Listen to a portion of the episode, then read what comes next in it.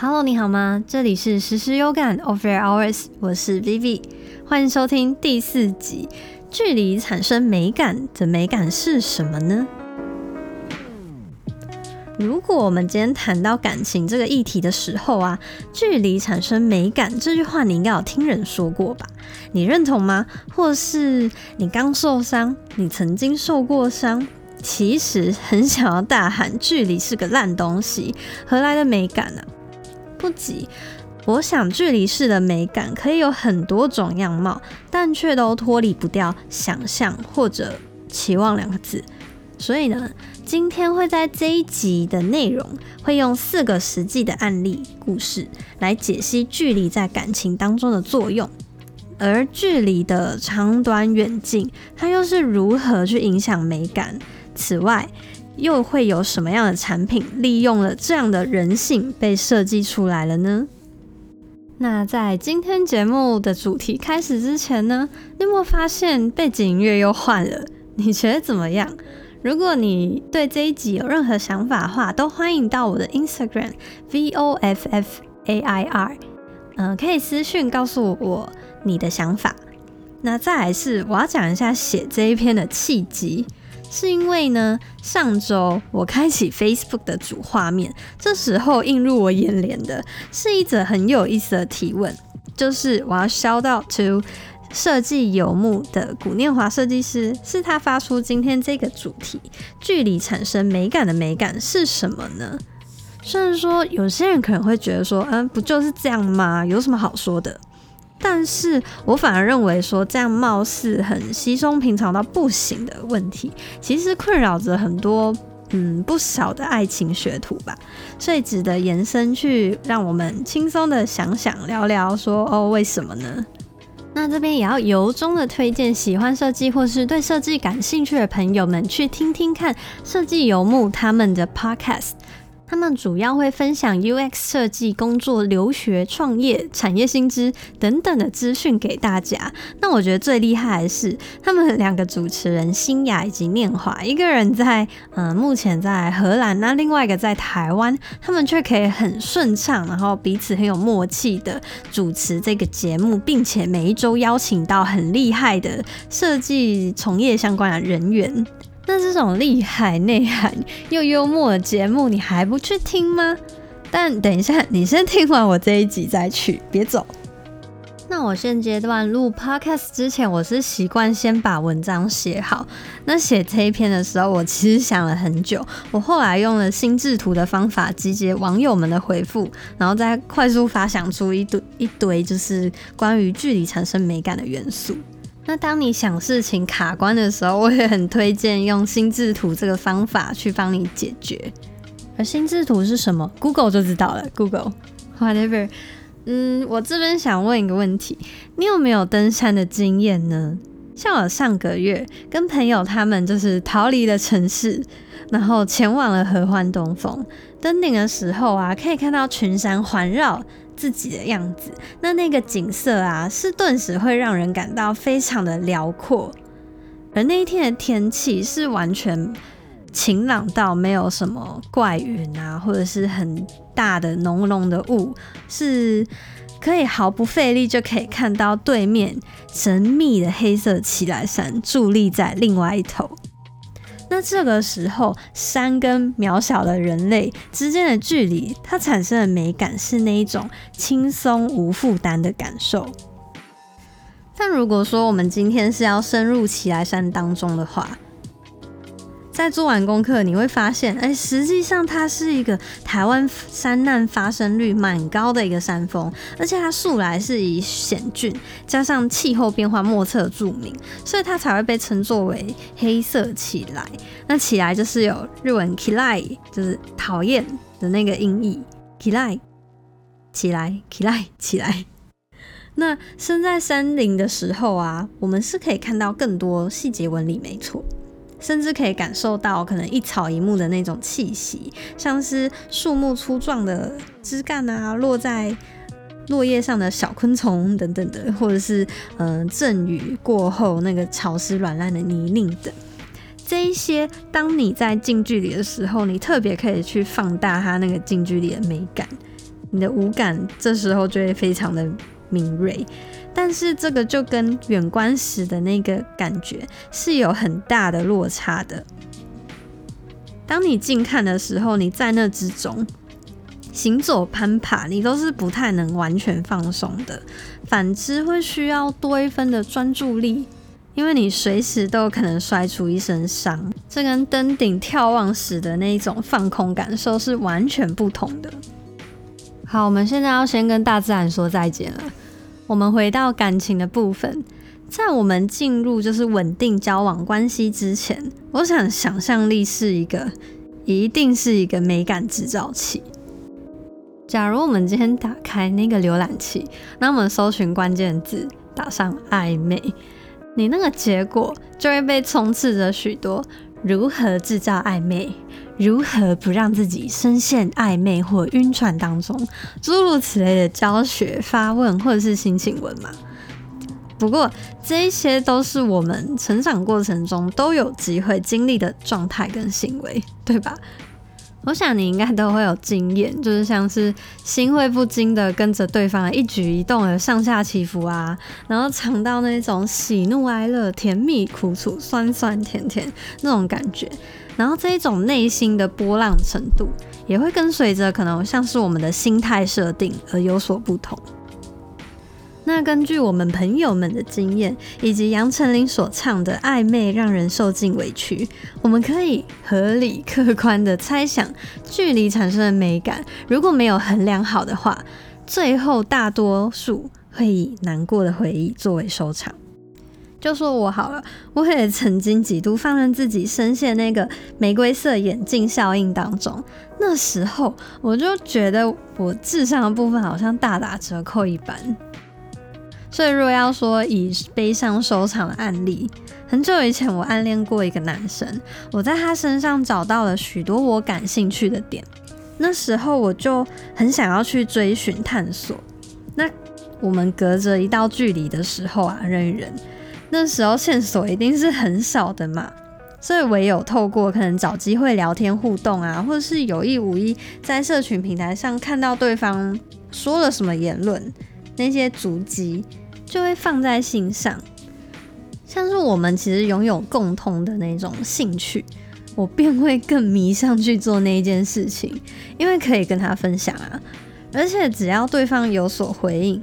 那时候很青涩的我，就会为此感到雀跃不已，而且也因为这些陌生的距离，我跟他之间不禁就是将我每个所看到的碎片，就是我会把它各种的每一点放大、放大再放大，成为一个优点，并且投射了很多美好的预设值在那个人身上。然而啊，这一段，这一段。暗恋到最后是没有发展下去啊，而且是在没有告白的情况下就被迫终止了，算是被发了好人卡。所以我后来反思后发现，用追求或是渴望爱情的方式去行动，反而会迷失自己，更容易变得患得患失。所以呢，因为将动力放到另外一个人身上嘛。除了会茫茫然的失去自己原本的那个光彩，Hello，我原本是很光彩的，那这时候同时你也会看不到真实的对方，毕竟一直在放大他的优点，美化他。那原本这一阶段的美感就会冷却后会惊觉说，哦，即使对方是确实是一个很好的人，但更多的其实是自己过度美化出来的虚无想象。有没有人心有戚戚焉呢？这种傻傻的暗恋，那在暧昧阶段的距离可以是一种美感，没错。那但是交往过程的距离呢？这一次我采访到一位从开头他就处在远距离恋爱的朋友，这一对情侣他们现在分别居住在美国跟台湾，而且他们还碰上了疫情这个时期呢，所以他们要见面是更不容易了。我问起其中一方 Samantha，那我问他认为距离带给他的感受是怎么样的，以及他是如何拿捏的呢？结果他首先这么回答：像是看电影一般，透过另一双眼睛看见另一个世界的浪漫体验。以及在这个过程中要完全对自己的感受负责。这时候我就接着问他，怎么样叫做对自己的感受负责呢？两个人真真切切是相距千里，又是带时差的，所以情绪是很容易不在同一个相同频率上面。他这么说，而且这样对于交往中的两人来说是会产生非常多的误会。然而啊，Samantha 他是一个火象星座，是他的性子尤其的偏激。所以他告诉我说，他要慢慢学会弄明白自己的负面情绪的源头。比起过去，他更能够专心聆听内心的感受。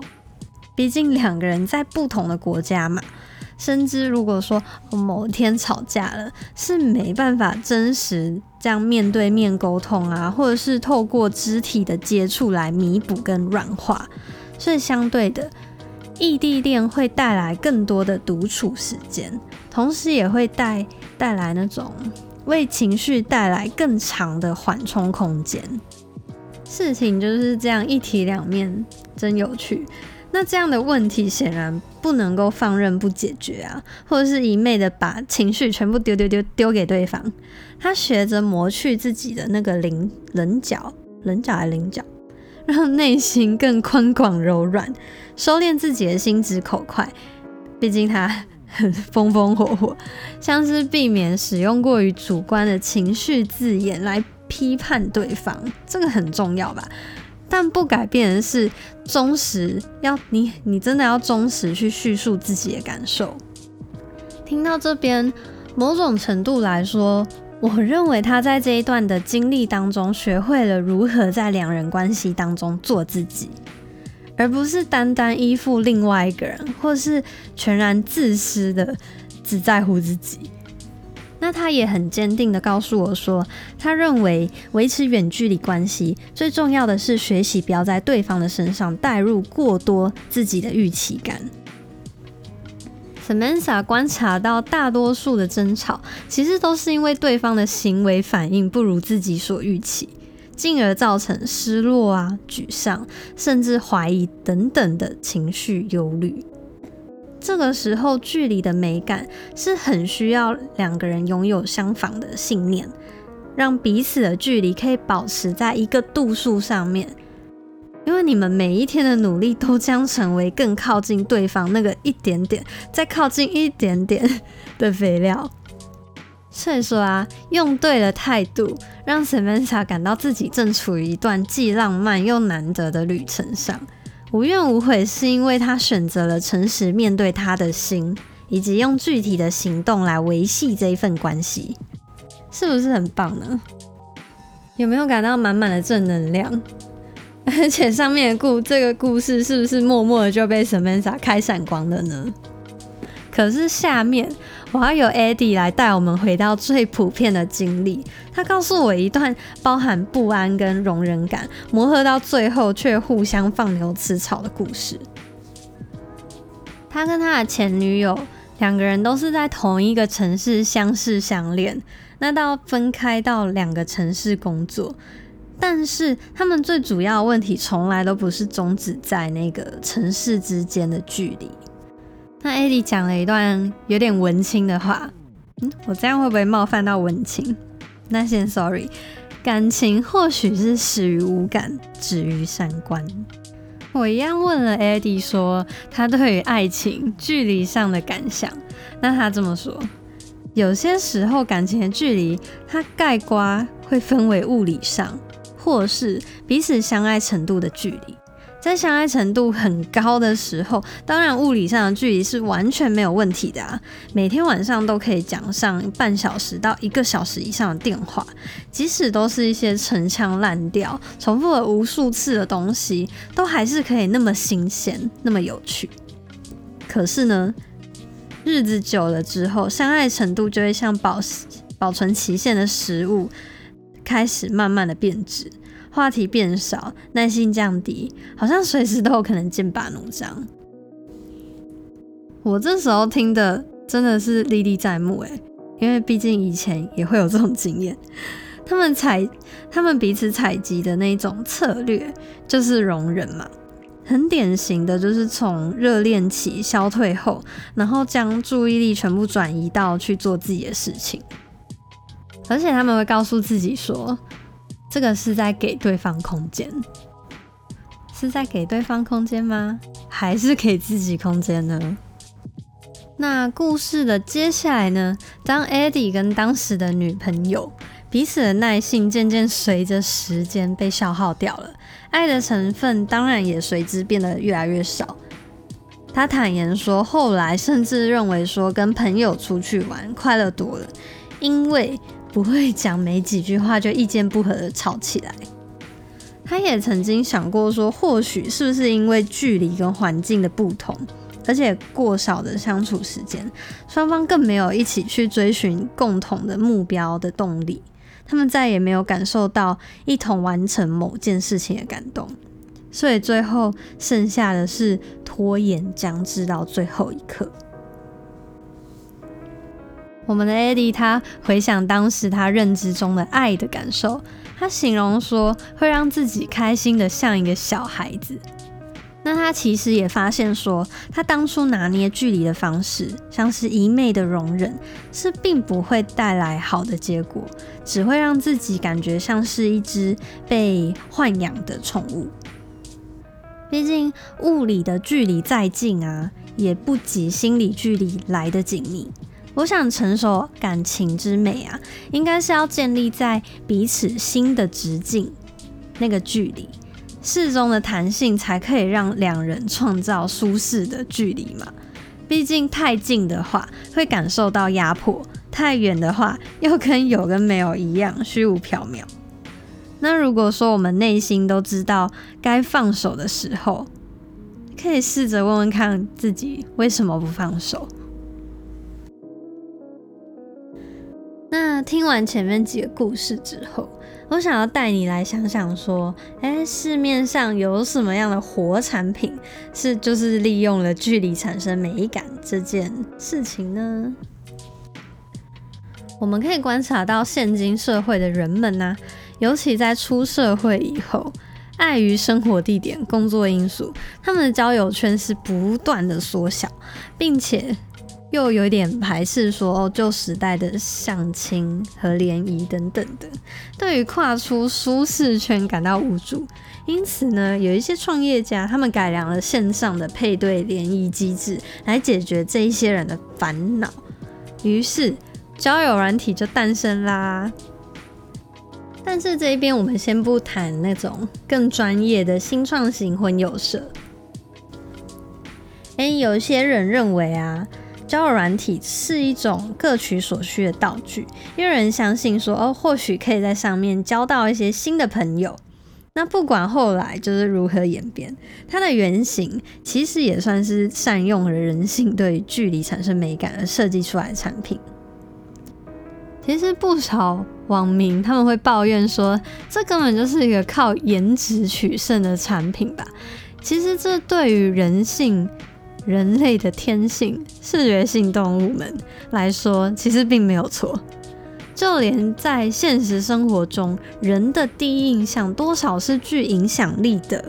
好比说，你今天将自己的形象啊打理得很干净、舒服，自然而然可以到其他人初步的好感嘛。有了印象后，才会产生好的联想，进而会促使互动交流。所以呢，所以众多的交友软体在界面的设计上都会将照片的区块放得那么大去呈现，并不是没有原因的。反之呢，有一些交友软体或许就是看到一些部分需求者的困扰，像是哦，我就是长得比较没有出众，或者是我就是。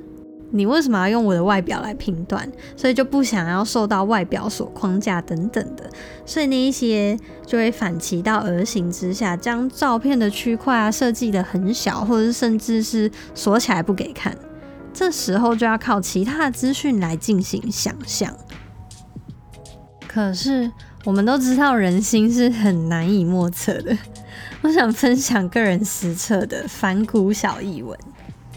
我单身时有一次，好友群组在讨论交友软体这个话题，所以我就抱着那种社会体验家的精神跑去载来玩玩看。而且因为市面上有很多不同款、不同特色的产品啊，所以我就不只下载一种。这大概是设计师的职业病吧。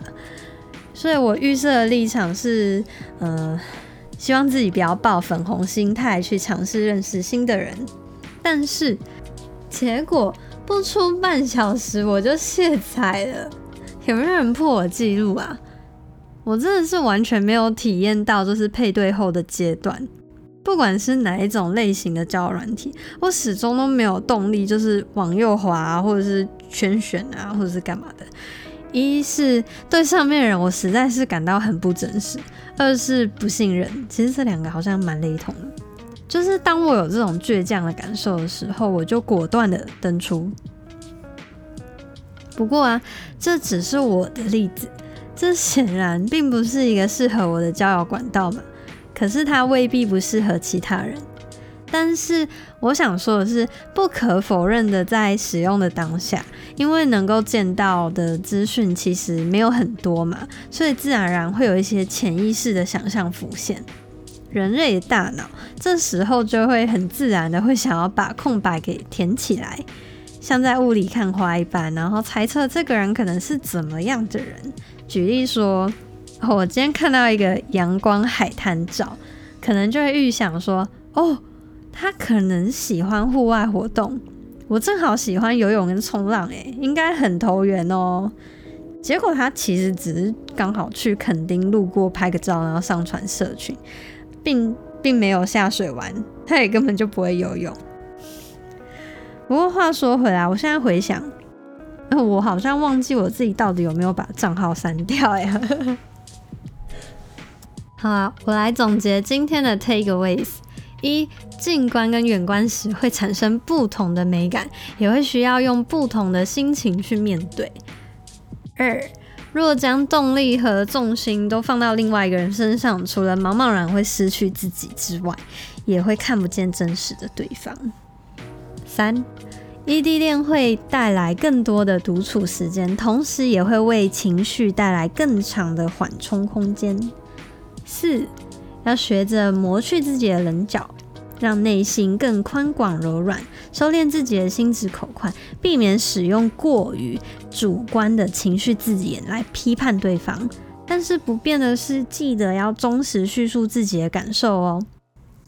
五，如何在两人关系中做自己，而不单单依附另外一个人，或是全然自私的只在乎自己，才叫做自己哦。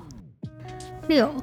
维持远距离关系最重要的是学习不要在对方身上带入太多的预期感。Seven，拿捏距离的方式像是一昧容忍，并不会有好的结果，只会让自己感觉像是一头被豢养的宠物。八，人的第一印象多少是具影响力的。所以说，你将自己的形象打理的干净舒服，是可以带给别人初步的好感。有了印象之后，才会形成好的联想。那恭喜大家来到了我最喜欢的环节——选曲时间啦！这一周选的歌是 f i n e s s 的《Let's Fall in Love for the Night》。